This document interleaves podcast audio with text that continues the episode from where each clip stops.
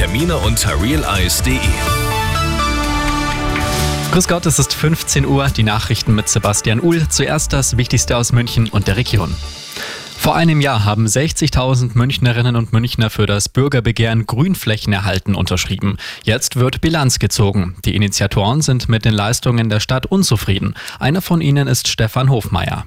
Also mein Eindruck vom letzten Jahr war, man wollte es schnell in die Schublade bringen, deshalb hat man da zugestimmt, aber so richtig gelebt hat man es bisher nicht und äh, das ist eigentlich schon sehr schade, weil halt die Münchnerinnen und Münchner einfach ihre Grünflächen lieben, erhalten wollen und wir brauchen eine lebenswerte Stadt. Heute Morgen haben sich die Initiatoren auf dem Marienplatz zu einer Kundgebung getroffen. Sie fordern, dass das Bürgerbegehren fortgeführt und mehr gelebt wird. Das geplante EU-Lieferkettengesetz findet weiter keine ausreichende Mehrheit unter den Mitgliedstaaten. Deutschland hat sich heute bei der Abstimmung enthalten. In dem Gremium wirkt das wie eine Nein-Stimme. Das Gesetz soll große Unternehmen verpflichten, zum Beispiel gegen Kinderarbeit oder Umweltverschmutzung bei ihren Lieferanten vorzugehen. Kinder und Jugendliche sind gefährlich viel in den sozialen Netzwerken unterwegs. Eine neue Studie der Krankenkasse DAK Gesundheit zeigt, fast ein Viertel der deutschen Kinder und Jugendlichen nutzt Social Media riskant oft.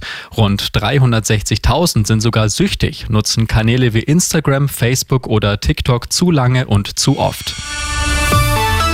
Und das ist sonst noch los in München und der Region. Der Frühling kommt zurück und damit auch die Fahrradfahrer auf den Straßen. Bevor Sie sich wieder aufs Rad setzen, prüfen Sie besser nochmal zum Beispiel Bremsen und Reifen. Das geht heute kostenlos im Petuel Park noch bis 16 Uhr beim Radl Sicherheitscheck. Kleinere Wehwehchen übernehmen die Profis dort auch sofort.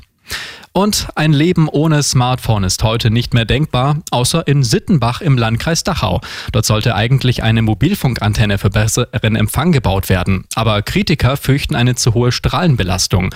Auch wenn diese nicht bewiesen ist, setzen sie sich bei einer Bürgerbefragung durch. Heißt, keine Antenne, der Empfang bleibt schlecht. Immer gut informiert, das Update für München und die Region wieder um halb vier und jetzt der zuverlässige Verkehrsservice mit Andy Karg.